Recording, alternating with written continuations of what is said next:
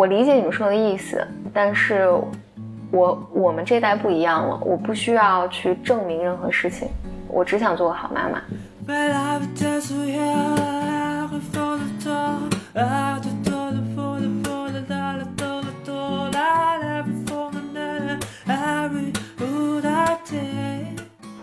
Welcome to another episode of glory mate 呃，今天是三个人的公今天三个人路播客，嗯，今天我们呃，就是来自美国给大家录了这个呃对本期的这个 BYM 嘛，然后我们在美在华盛顿的时候呢，碰到了一位朋友，也是咱们 BYM 一群的一位群里面的一位朋友，那你自我介绍一下吧。嗯，大家好，我是 Claire，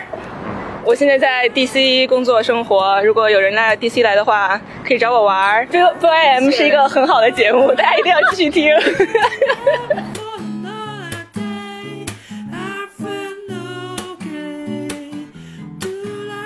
Day. 就咱们刚才那个开头是我们这次去美国华盛顿，嗯，呃，这个见到了咱们 BOM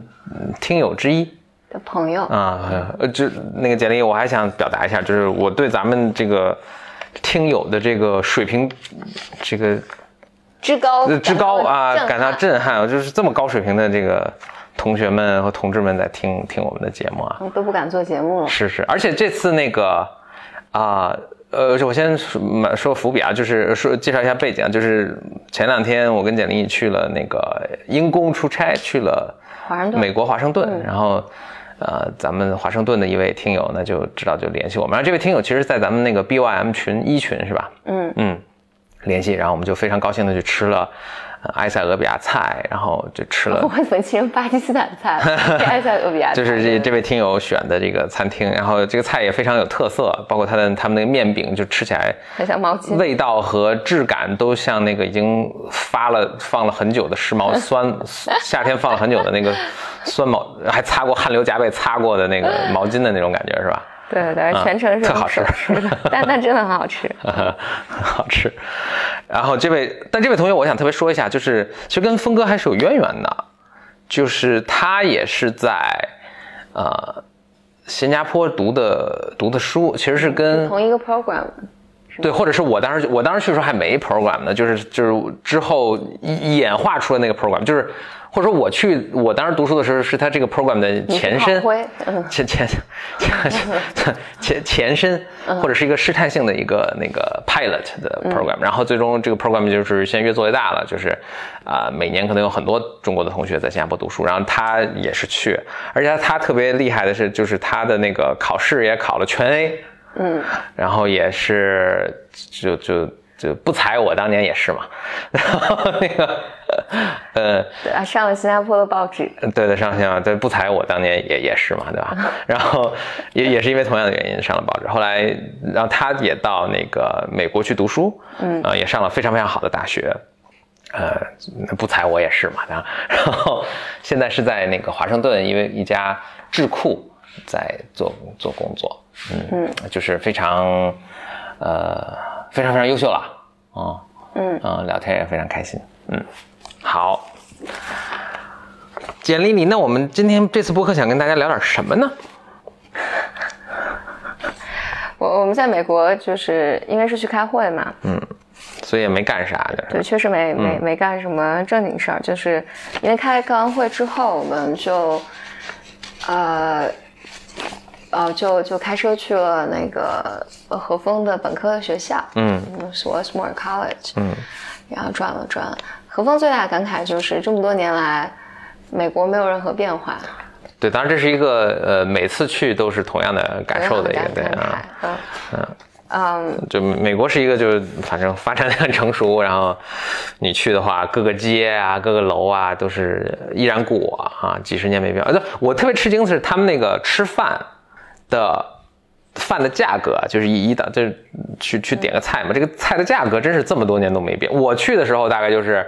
比如说七八美元吃一个简单的中餐，十来十来美金就吃一个相对好一点的这个菜，现在还是是十几年了啊，嗯，呃，暴露年龄了，但是就是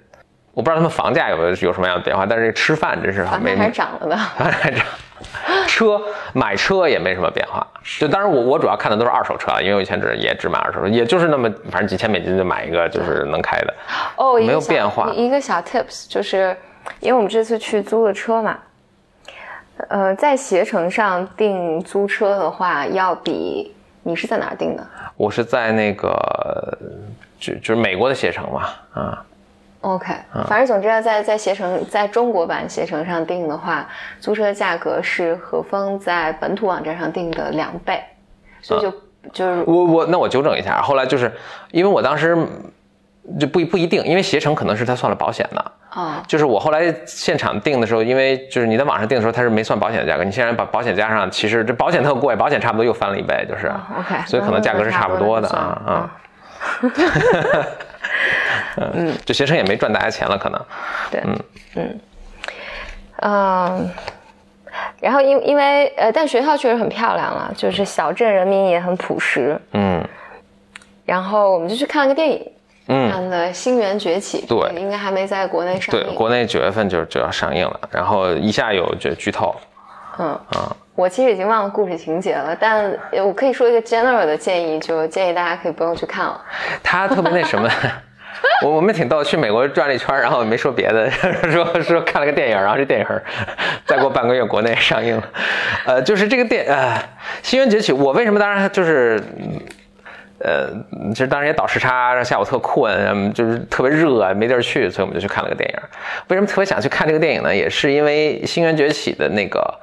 一二我都看了。嗯，而且不仅一二我都看，我再等会儿再说一下这个更后面的我跟这部这部片子的恩怨情仇啊好。啊，但是一二我都看了，我觉得还都还行，尤其一我觉得是很有趣的，二我觉得还 OK，三呢我看了一些预告片儿，我还挺期待的。挺期待的，所以就去看了，结果看了之后我觉得特别特别差，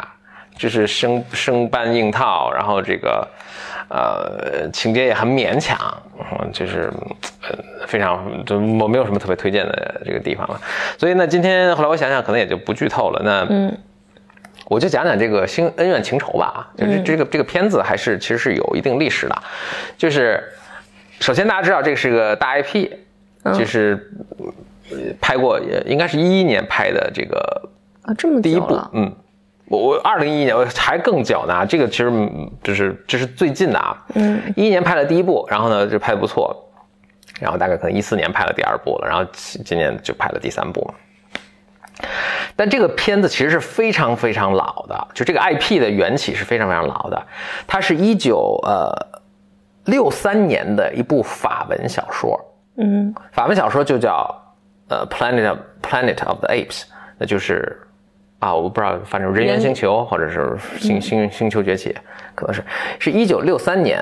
他写出这本小说，然后一九六八年被拍出来的。嗯。所以一九六几年的小说，呃，电电影啊，好莱坞被拍拍成电影，而且这个电影我当就是这个电电影出来之后，不管是呃因，为我好像看过这个电影，你说。你看过一九六八年的那个版吗？好像是他们他们就是到一个什么特别沙漠上，然后但是很反正很假的那个，对对，它里面的所有的就是包括那些大猩猩啊，什么道具都很假，那六六八年的水平嘛，就是。但是啊，首先那女女主角就非常性感啦，就是她反正也衣衫褴褛的嘛，就很性感啊、但是那个这部片子在当时出来，当时的这个科幻的这个或者是特技效果，已经觉得很。大家就觉得很震撼了，所以其实当初这部片，不管是从票房上，还是从大家的这个呃影评上，对它都是赞誉有加赞击，对对对，就就就极棒。所以所以由于它如此成功，然后在一九七几年，然后应该一直到可能一直到一拍到一九八零年，就是连续拍了三部续续集，所以它总共是有四部，应该是。嗯，总共有四部。后来呢，呃，在之后又继续拍了什么电视剧啊，什么这个漫画啊，就他这个 IP 其实发展的非常完善。然后直到嗯，二零零一年应该是 Tim，就这个 IP 一直是活跃的啊，但是电影后来就没有再出了，什么电视什么改编的是有。然后到二零零一年，Tim Burton，呃大导演了啊，就他又拍了一下这个 Planet of the Apes。所以那个时候就是等于把这个 IP 又重新包装成电影又拍了。二零一年这个 Tim Burton 拍的呢就一般，反反应一般，这个这个我也看过，那反应一般。然后到二零一一年的时候又重新包装，又把它重新拍了一次。嗯，OK，那这个故事实际上在原来有的故事基础上发生了很多的，嗯，不能说扭曲吧，很多的后编造了。但我一直觉得，就是一九是原来的原著小说和一九六八年的那个电影是最棒的，嗯嗯，最棒的。嗯，小说跟原小说跟电影呢结尾又有一点点不同，这是今天我可能就想说的这个这个东西。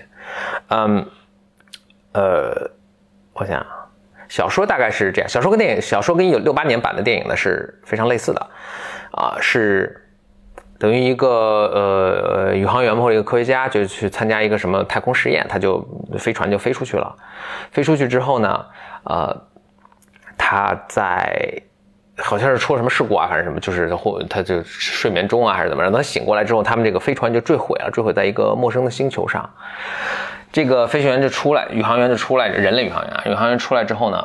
就发现这个星球非常神奇，就是文明高度发达的，呃，也没高度发达，就相当于可能呃二十世纪初期人类文明水平的这个猴子，呃，呃，猩猩，猩猩呢奴役着一帮这个文明已经就是就是活得像动物一样的人类，然后这猩猩还拿他们做实验啊，什么这那的，嗯啊。然后他们就把这些猩猩们就把这个宇航员，所以他们见到抓抓到这个宇航员，然后抓这个宇航员特别吃惊，说：“哎，这个宇航员会说话。”就当时是猩猩都会说话，会掌握文字，什么人都是不会说话，都是滋啦吧啦叫的，就像就像就像就他们的猩猩跟人的位置在咱跟咱们世界颠倒了，颠倒了。他们就发现，哎，这个这个人居然会说话，然后就也拿他做实验啊什么的。他还跟其中的一些猩猩科学家就是成为朋友啊什么的。后来呢，但是他呢就。呃，也想拯救自己的同胞啊，什么，他就就反抗啊，然后还逃跑啊什么的。那等到那个，这是可能就主要情节了。但是但是，就快到结尾的时候呢，就是他逃跑成功了啊。快到结尾的时候，书跟小说就有一个，呃，书跟那个电影就有一个区别。你也可以判断一下，你觉得哪个哪个哪个结尾更好啊？书里的那个结尾是这样的，他。回到了就找就回到自己这个飞船坠毁落着陆的地方，他重新钻进了这个飞船，然后又开着飞船又回到了那个呃地球，回到地球，然后他降落了之后呢，这时候就是有迎接他的车队过来，迎接车队过来过来之后，一扇下面走下来一个会说话的猩猩，这是书，这是书啊，意思就是说在地球上，在他的 home 星球上，呃这个这个同样的事情也发生了。嗯，电影呢，他们做了一个改编，就是他逃跑了，逃跑呜呜就就，但他没有离开这个星球，呜呜就跑到一个特别偏远的地方，然后跑到一个这个一个禁区，嗯，就是这个禁区是一个什么神圣的地方，就是等于这些猩猩是不敢进来的，所以他自自己逃进来了，逃进来之后，他就在里面溜达，溜达之后发现一个已经就是就是呃。已经被掩埋，或者一被你可以理解为被焚毁了的一个自由女神像，嗯，然后就是反正特别惊，就是可能是六十年代电影最经典的一幕就发生了，然后他就恍然大悟，然后就是就是呃如迎面砸一板砖，就那么一个镜头，是什么意思？就是说他突然意识到，就是说其实他这个星球就是地球，嗯，然后在地球上由于呃人类的这种懒惰啊，由于猩猩的什么勤奋啊什么，就导致这个。猩猩把人类给奴役了。嗯，我判断不出哪个好。嗯，我是觉得电影的那个改编还挺，它的这个翻转还是挺印象更深刻吧。但可能是因为我先先看的电影。对，但但因为我我多少觉得好像这个就这个电影的结尾，我我你你讲这个我有印象，我看到最后说其实他还是在就是在美国，就是还是在地球上。对对对啊，嗯。我多少觉得后面那个思考就会变成一个在教育我们人类，说你不要太懒啊，你不要啊，就是不要，就这让整，反正就很煞风景。那你觉得怎么怎么怎么？我我我觉得反而你说书那个书那个虽然我没有特别完全理解啊，但是多少他就是回到那个星球上，发现同样的事情在发生。嗯，就它不是一个一个简单的我在教育教育你人类什么的，这个世界就是在变化。OK，然后你并不知道他要 take 哪个 direction，然后但就是全是不确定性嘛，你不知道你要你在面临的是什么。我觉得那个更像一个真实的世界。OK，嗯。嗯，这边这个好像就如果人不懒的话，你就不会被心这边就是就又在老生常谈，说大家要上进呐、对对对对要勤奋呐、啊，吾日三省吾身啊，什么这种，对这让我想到昨天我还看让大家很疲倦了。这个对我昨天还呃还还看篇文章，就是嗯，我觉得文章挺好的，呃，就是讲童话，格林童话，嗯。就是原版的格林童话，其实就是我们现在说的黑童话，嗯，嗯，就是比如说很血腥啊，很暴力啊，血腥很暴力，而且比如说害自己女儿的根本就不是继母，其实是自己的母亲，它就描述很多人性的这种这种东西嘛。它里面就讲到一些那个说，其实原始的童话里面有一些是赞扬懒惰的，嗯，就是他有一些有例子吗？那我我我现在忘了，得找出来那篇文章看。他就说原始的那个故事里面有很多是，呃你比如说哦，对我记得说有一个国王，他就说我要把我的王位传递给最懒的人，我的儿子，你们要嗯向我谁、谁最懒，向我证明。嗯然后三个儿子就依次说自己，反正反正第三个儿子就说他懒到什么忘了，就这几个孩子争相比谁更懒，对对对，他然后他就把王位给了最懒的那个，就完了。嗯。好奇怪的 故事，就是，然后它里面就告诉你说，人要享受啊，人要去生活啊，啊人要就是这些也是人类很美好的事情，生活很美好的事情。嗯。但是现代社会就全抹杀这些，就告诉你说，是你要勤奋，你要上进，然后你要，呃，就现在社会能流传的故事，全都是那个呃，蚂蚁一个夏天的搬粮食，然后蛐蛐一个夏天的拉小提琴，然后到冬天来了，就蚂蚁就在跟自己窝里吃吃肉喝酒，然后蛐蛐冻死了。这现在，但是这就是个 life 现 circle，现在对吧？嗯，就是不知道为什么到了，我不知道这转变什么时候发生的，但咱们假设就比如二十世纪的时候，大家突然的就特别敏感，或者是特别什么，就这种恶的东西都要把它粉饰一下，或者怎么样。对对对，就是我我不愿意面对这种，比如人性里面，我我或者我我觉得回回来讲说，嗯，或者我觉得我们长大的环境里面对恶啊，还有对人性的这种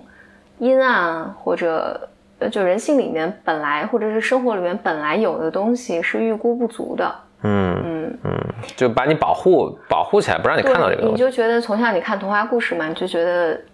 惩恶扬善然后都得然后这世界就应该是公平的然后这个嗯就我做任何事情都应该我的努力就会有回报什么的其实世界不是这个游戏规则嘛。对。然后所以大家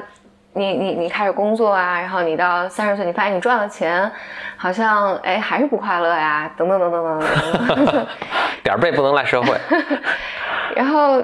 呃顺便说一下，其实这也并不是说，嗯比如说东亚的文化什么，就是比如你先看欧欧美，它也是也是这样或者其实可能尤甚，对吧？它更加那个呃强调一些正确，对，嗯嗯，所以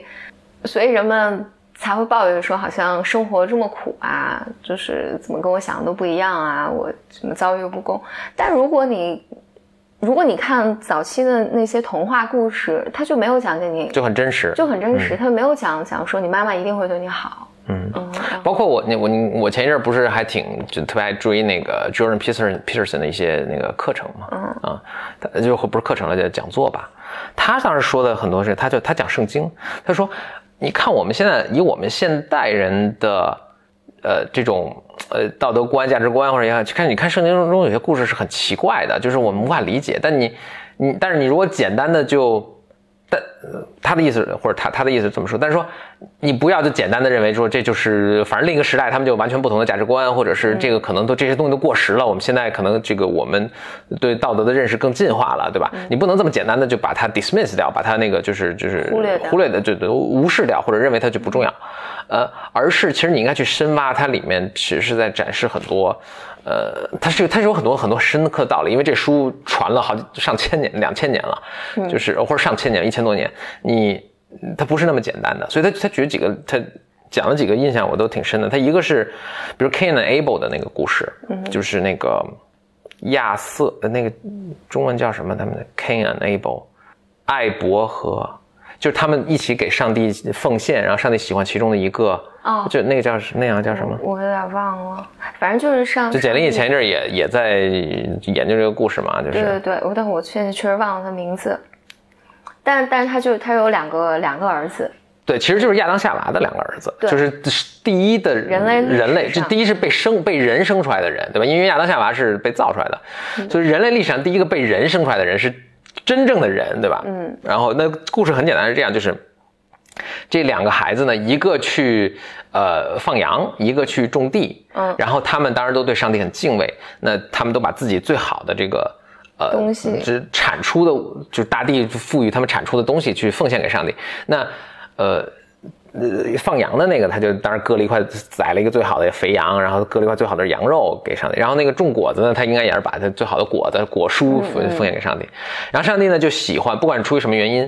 就就喜欢喜欢了弟弟，喜欢了那个羊肉，就是奉献羊肉的那个，而不喜欢那个奉献瓜果蔬菜的那个。但是我觉得我，但我以前也大家都读过这个故事了。呃，那这那这接接下来的发展，大家可能也很清楚，就是上帝喜欢其中一个，并没有喜欢另一个，然后那个不喜欢哥哥嘛，哥哥的瓜果蔬菜和哥哥后来就把弟弟给杀死了，对，然后上帝当然也发现了，然后还还对他做了惩罚，那那就是这么简，这故事很简单，也就是两个自然段儿。但是 Jordan Peterson 当时就指出一点，就说你看上帝也并没有说他为什么喜欢其中一个，不喜欢另一个，就另一个似乎也并没有做错什么事情。嗯，Jordan Peterson 反正他当然他自做了一个发挥，他说有时候生活就是很偶然，你没做错什么事儿，但就是上帝不喜欢你。嗯，What can you do？那挺，我觉得这是，就是，就我觉得就我以前读这个故事，我也没有往这个方向去想，但我觉得他这么一说，我觉得，就其实你当时读这故事，你也觉得有点啊，这那那应该怎么办，对吧？或者这个那就如果我是个我我应该怎么办？那我我奉献更好的东西，就是我我可能只有这些东西，那我应该怎么办？其实你也不知道，或者你也你也拖，就是你命运就这个样子。他举另一个例子，就是是呃出埃及记那个是谁啊？摩西吧？不是，哎，是是摩，就是他带着他的孩子，就上帝测试他，他带着他孩子到山上，上帝说把你的孩子奉献给我，他就磨刀要把他孩子宰了嘛。嗯，然后其实上帝测试他，然后在他就下刀最后一刻，上帝说：“哎，停，就是你已经通过这个测试了，你不用奉献你的孩子。”然后他说：“那我拿什么奉献你？”上帝说：“你回头一看，回头看旁边有一只鲜活肥美的羔羊，他把这羔羊给宰了。”就是就是皮特森也说：“哇，以我们现代人的这种这个价值观，一看这这这这太可怕了，这个就是。嗯为什么上帝要做这种事？然后什么样的父亲会做这样的事对自己孩？但是就是就让皮特森，你你也得，就当当然他他有一套从宗教的角度去理解，但是回过头来就是我们说着我们这个神话故事，就是说生活不见得 fair，或者生活有时候就是有很大悲剧啊什么，就是或者捉弄你啊什么，就他就就是这样的。包括还有那个故事，大家都都说这个叫什么马太效应，就是几个孩子出去种地，就是本来就收获多的人就收获更多，本来就嗯一点点的，然后就呃仅有的一点也要被拿走。反正就也是圣经中的一个故事。然后我们去读这个时候，也没有给原因，为什么那个，就好像那个就仅有一点点的人，他也没做错什么，也挺努力的啊，该耕耕种还是耕种，然后对，那个他，但是就是就是倒霉。那就这些故事都很真实。然后我我也觉得，就是他后面好像应该也是有很深刻的意义。毕竟在这样的一本书里嘛，就是嗯但是我们可能一时也也无法理解，或者是甚至觉得哇，这好像嗯就我有点不太能接受什么。但是他就是把一些很真实的东西就这么就这么讲给你了，然后你就你看你怎么去去理解。至少没有说像比如像迪士尼现在，我就做的人物都特简单，然后就是我特简单，不是说他没有说成长没有变化，但就是就是反正你一看就知道是怎么回事，是好人啊。然后而且结尾都皆大欢喜，反正就是我我老看那个跟姐姐你说，反正美国拍出来的片结尾不可能。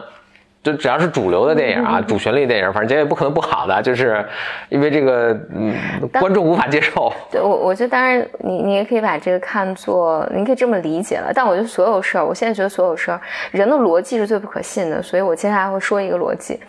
然后这个逻辑就是，然后你就一说这也不可信，但我还要说，对对对，嗯嗯因为，嗯，因为人生就是太苦了嘛，每个人嗯都在经历这些东西，所以你你并不想进到电影院里面，我吃个爆米花，然后又看了一看了一出悲剧，嗯然后我在 re-experience 一遍我生活中真实的 trauma，所以我在那儿就就是买一个，我要买一个美好的结局。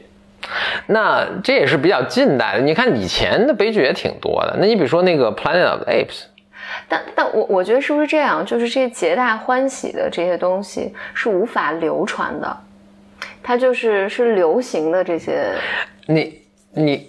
哦，那你比如说，比如说莎士比亚哪几个悲剧你能说很多，哪几个喜剧你能说多少？对，啊嗯，然后流传下来的就是就悲剧显得更深刻。对更深刻，然后也更真实，就好像是个记我录。我我记得我以前在应该是上大学的时候，当时有这么一个讨论，就说，比如说中国文化是没有特别没有真正意义上的悲剧的，都没有特别悲的。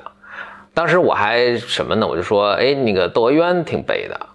但是后来说，你看窦娥冤没悲，没那，就是他最后还是昭雪了，嗯，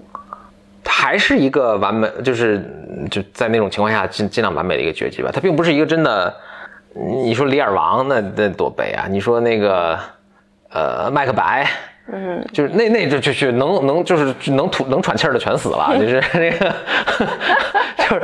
那个都是很悲。然后或者 Planet of Apes 其实也是，就是哇，他好容易逃出来，会发现哇，其实一个更大的一个天罗地网，然后这个就整个人类都完了，就是就是那都是大悲剧。你甚至比如说最早最第一部的片子那个，比如公民凯恩什么那种，那你其实也是也算悲剧吧，或者就你至少不能说它是喜剧，嗯，很写实的都。但我我我想，比如说中国没有什么特别悲剧的，曹雪，哎，《红楼梦》《红楼梦》？我觉得《红楼梦》红楼梦也可能悲的吧，我觉得它多么的复杂，嗯很悲。，OK，《我觉得《西游记》不悲吗？我觉得西游记》不悲啊，都成佛啦。嗯我觉得《西游记》里面，我觉得你看他从哪个，你从哪个角度去看这件事情，好像他历经八十一难，但里面你到每个小故事，如果你你换一个角度去看的话，你从妖怪的角度去看，嗯就每一个都是都是一个悲剧。，OK，嗯嗯。呃，我我我是感觉这样，就是至少吴承恩他在是吴承恩写的吧？吴承恩写这个时候他，我觉得他是没把他可能还是透露他的一些什么，就是我就不知道是不是过度诠释啊。我的感觉是一个过度诠释，就是吴承恩写这个时候其实并不是把它作为一个精心刻画的一个悲剧去写的，跟比如说是莎士比亚去写麦克白那种，就是我就是怎么惨往怎么写这个是，然后我我还是出发点不太一样我。我觉得应该是人生，实际上是你不需要把它刻意弄得多么的惨，就如实记录。就已经很悲了。对，就已经很悲了。嗯嗯对对，我觉得这这个说到那个，我刚才呃想怎么想，说到那个，因为我最近一直在看，我最近这一个月吧，也在看东西，对对对，因为我我就多出来了一些时间，然后对，后所以就我我就去看了 Jordan Peterson 的一些一系列讲座，简历里也看了一个一些对应的东西，简历请对我之前介绍一下。我看了一百集的，我看了一百集的，呃，《The Good Wife》，啊，中文叫嗯，这是这是哪位教授的讲座呢？是。你你不要用你狭隘的狭隘的思维去判断高低。嗯嗯，那那你这看的是反正是一个美剧，啊啊，叫哦，中文叫什么来着？《傲骨贤妻》啊对所以，而且而且我发现我我在看这我我在看这个时候，是因为我就是当时随便想找一个剧看，然后所以大家一定要谨慎，随便找一剧，不要找那种已经 七八个 season 一百多集。我、嗯我可能还有八十集就看完了，然后它嗯，它里面你你你去看它整一个剧里面宣扬的所有女性的形象，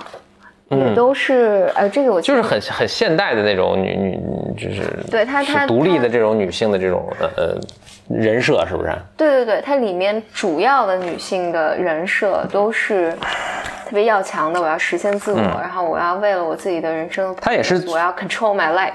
她会是从一个就是就正面去塑造这些吗？就说哎，这这些是好的，就是这些是你值得拥有，还是说也就是他也相对中性啊？我觉得他努力的保持中性，但实际上所有的这个剧里面都是在，嗯，诋毁这种不不都是在宣扬这个，啊，就是这是好的，对？好的，嗯这是好的女性，现这是现在的女性，然后。呃，非常独立，非常能干，然后非常宣扬女权，然后代表女性发声。换换句话说，就跟咱们的价值观是一致的。呃我跟我的价值观不一样。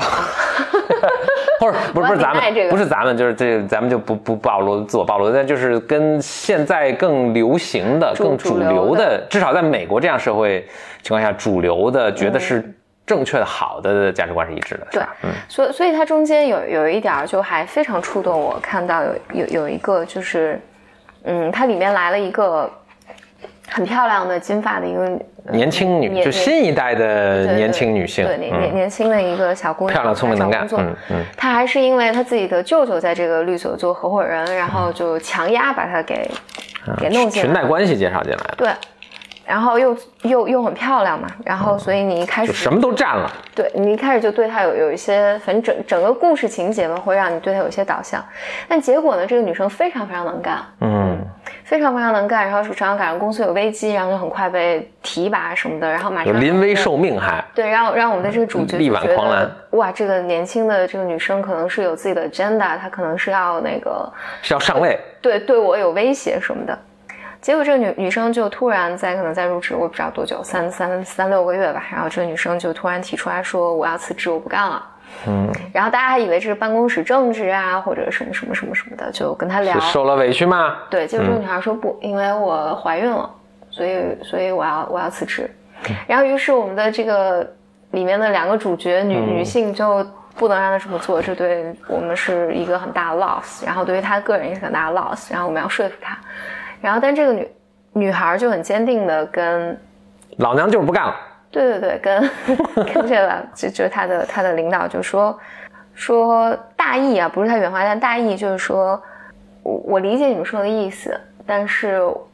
我我们这代不一样了，我不需要去证明任何事情，我只想做个好妈妈。嗯，然后就很坚定的就走了。我觉得还挺触动我的，因为让我觉得让我一个很大的感觉就是，我觉得我我这一代八零后这一代吧，就、就很像是。呃要去证明什么东西吗？对，就就很像是呃，我我觉得这个剧里面，呃，这个老一代女性对对啊，四十多岁这这就咱们是比美国又差了一代，可能是。对对对，就是所以他们四十多岁女性经历过的，正是我们现在二三十岁女性经历的经历的。就是你你你好像被你被培养的那个环境，对于你来讲是非常矛盾的。那个矛盾感就是一方面，我从小长大的过程里面，我没有认为，或者我没有被培养说你是个女性。嗯因为你你去你要去考试，你要去中考，你要去高考，你要考大学，你要找好工作，就没有一件事情他告诉你说你可以比男生差，或者你就他所有的那个教育都是告诉你说，你要努了努了力，就是咬紧牙关要要往前冲，然后否则的话你就吃不上饭啊，你就没有好的工作，你去扫大街啊什么，就就各各种这种恐吓你的这种言语，然后整个社会也都在告诉你说你要成为一个。独立的，然后一个 tough 的，然后你要能自力更生的一个女性，然后但是，但是我们这一代到，我不知道现在九零后是不是还面，显然也是在面面临，或者他们已经不需要证明自己了。对，但我觉得他们也还面临很大的压力，但是，嗯，但至少我只能说八零后吧，至少我我的那，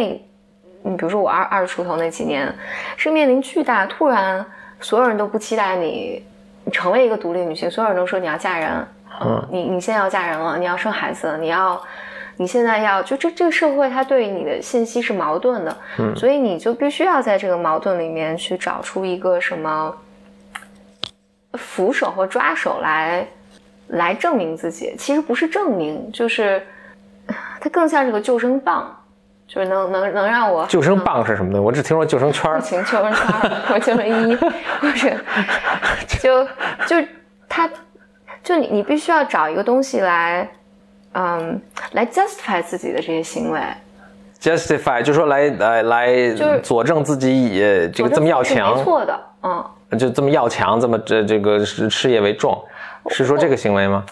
对，就你要来，你要在这种矛盾感里面来 justify 自己，无论你做哪个选择，无论你做什么选择，反正我做了选择，我都要我都要来花一辈子时间向别人证明，或者向自己证明我这个是正确的我这个。是对的，我这个是没错的，嗯，然后我过了还不错的人生，嗯，然后我最好的人生，不能是还不错的人生。对嗯我我我至少没有，就你你你如果是就是去。就你坚持说我要做一个独立女性，然后我要争取自己的自由，我要怎样怎样怎样怎样，然后这时候你就要去向你的周围的这个环境，无论是父母啊，或者是呃周围这些人，你就要去证明说，这是为什么我在二十多岁的时候没有嫁人，我没有听你的话去等等等等等这些，就 somehow 他那边是有一个很大的矛盾感的，或者你在那个时候你嫁人了。或者你去，你选择做了一个全职的妈妈，其实本本身这个选择是没有任何对错的，嗯但是因为你从小的那个给你的教育是你要成为一个聪明的、独立的，然后你什么都要能干的，特别是你有一个闺蜜，还真的就沿着聪明独立女强人的道路走下去了。为为什么你在二十多岁的时候，你选择了一个这么平庸的工作？你你没有你没没有敢去辞职，然后你没有敢去迈出你的人生。嗯，没有评上教授，什么没有下海。那那我也要好像不断的 justify 自己，我这么做是对的，因为我我有这个选择权。就是你包括，就是他他创造一个巨大的那个怎么讲焦虑感，就你怎么做都都是有冲突的。嗯。然后当然就是我觉得道理大家都懂，你不需要向任何人去证明你的人生嗯怎样，但他那个那个矛盾感是被是被种进去的，我的感觉啊，所以就这是一代人了嘛。所以，所以我我在看这个剧的时候，就那个小姑娘就说说我们这代不一样了，我不需要去证明任何事情，嗯。我现在就是要做个选择，我要去当妈妈了。嗯，就就是这和我是不是要成为一个特别好的律师，然后我是不是可以在这儿什么光辉四射什么，就毫无毫无关系。我就我不 care，我现在就是要去全心地爱我的孩子去了。嗯，这就是我的选择，我不需要证明任何东西。嗯然后，对，然后所以我因为我是在一个非常密集的状态下，就是半睡边半看。但是我觉得这个剧特别好的一点就是，嗯，看不看都是一样。对对对，你你这两你为啥要看呢 你这两集没看，然后你直接跳了看下一集，你都完全能连得上。然后呢，所以这个剧里面刻画的女性就是但是它几个主角其实还是主流价值观的这种女性，对对吧？这个都是过个场就对我我的一个感觉是，我我因为我现在看到第五季了，我的一个感觉是 有点像甄嬛，《甄嬛传》。嗯。就《甄嬛传》，你看就是一个女生从一个不义人士，我也不愿意争啊抢啊什么的这么一个形象，还有最后步步为营，然后最后坐到皇太后上面。嗯。这个位置上，然后多少我觉得现在我也不知道是不是，反正编到第五季，编剧也开始扯来扯去，然后但他慢慢你看到这个主角的一个黑化，黑化，我我认为是黑化的一部分，嗯嗯，就他也变得工于心计啊，然后成熟 成为一个社会人了。对对对对对，就是，而且他在这儿还还，嗯、还回述了一下说，因为这个我们这个女性女性是，她应该二十多岁的时候当律师，也是很好的法学院毕业，她嫁嫁了人，然后生了孩子，然后她就辞职了，嗯回，Georgetown 毕业的是吧？然后她。所以她养孩子养了十三年，然后因为嗯她她丈夫陷入丑闻，然后家里面没有收入了，所以她就被被迫出来再重新工作，是这么一个故事。所以叫做 The Good Wife。然后去，当然我觉得 good good 这件事儿，你里面你看这个女性身上就有很多的这种责任，就她无法放飞自我，嗯嗯嗯，包袱太多，精神负担太大。就就是包袱包袱特别多，所以嗯后来你有点分不清楚，到底是她拿这些责任在做借口嗯来利用这些男人呢，还是？他真的处在这么一个 struggle 里面，其实你你就越来越 confuse 这件事情。然后，但很有趣一点就是，他们在做这个女性的弟弟的时候，背景调查的时候，是第五季他们 review 这件事情，就是说他二十多岁的时候，他那家就是他生孩子之前，律所是打算开掉他的，因为因为他不够 tough，他不够狠，嗯嗯。但是到第五季的时候，一个是个非常狠的一个角色，嗯嗯嗯。然后自自我跃迁是什么人人性什么升华是吧？现在流行的词。嗯对，然后当然吧，所以你你看，当然我觉得美国本本来就就就特别强调这种女性啊、女性的平等啊、女性的嗯什么什么什么，它充斥着整个，包括政治正确，充斥着整个这个剧。嗯，对，你也不知道这是个好事儿还是坏事儿吧。但我但我觉得总总是就是你你还回，我也不知道我要回到哪儿，但我觉得这就是你一个个体生活在一个波时代波涛汹涌的变化的多端的时代中，对你，你你你生生长在一个时代背景之下，你是，其实你是，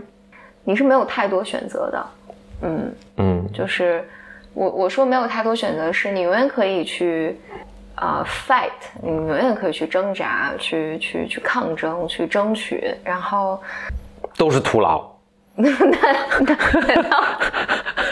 大家不要再听我这节目了，我们最近都录的就是 太丧。越录越丧。但我我我觉嗯得或者或者或者换个角度来讲，就是我觉得也承认这承认这个，嗯，就承认你是在一个大的时代浪潮下面的。是，嗯，然后而且这而且这个浪潮，就不管你愿意不愿意，它就是有对你有巨大的影响。是，嗯，因为当然这个影响有好的有坏的。嗯，那就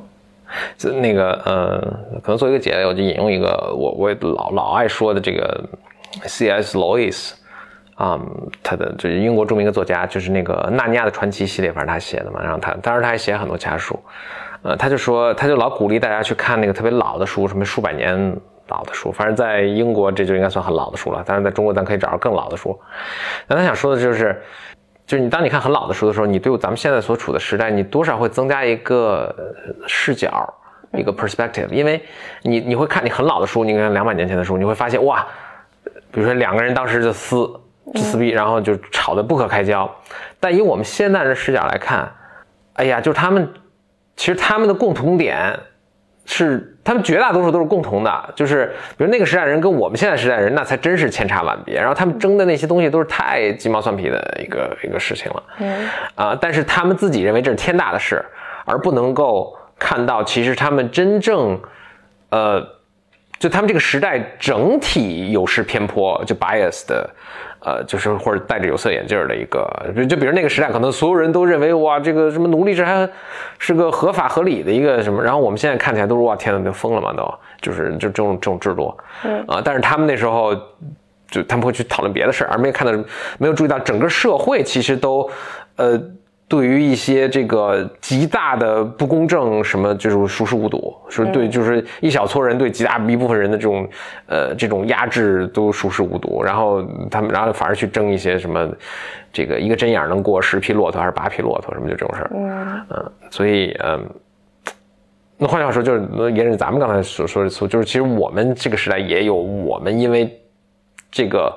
整个时代的一些方向性的东西，所以我们自己既没可能没有办法控制，然后甚至自己都无法觉察到的一些事情在里面。所以就比如说，比如《傲骨贤妻》里面这种对对女性角色的这种啊，嗯，至少这种讨论吧，你可能我我在想，哎，再过五十年，大家再回来看这个会，比那个时候是已经有。呃盖棺定论了吗？还是说那个时候这这个讨论还在继续？我觉得肯定还、嗯还是会继续的。对嗯，可能有不同的形态。嗯，嗯，OK，拭目以待。五十年后咱们大家活着，所以可能还能看到这这个讨论，这这这这有有没有怎样一个结论？嗯嗯，OK，好，啊，谢谢收听本期的 Blow Your Mind，也谢谢啊 Claire 听友，然后我们在 DC 的时候呢，就是呃见面吃饭。我我我其实跟简历也商量，就是咱们的听友，一是啊听咱们这个节目嘛，就是大家我相信还是挺多共同语言的。另外就是咱们听友，呃，也遍布世界各地。我们想以后我们在这个出行的时候，在各地可能都，反正在群里喊一声，如果有当时有当地的听友的话，咱们就见面，然后吃个饭聊聊天，甚至一起录一期都是可以的。嗯，好，好，拜拜。拜拜。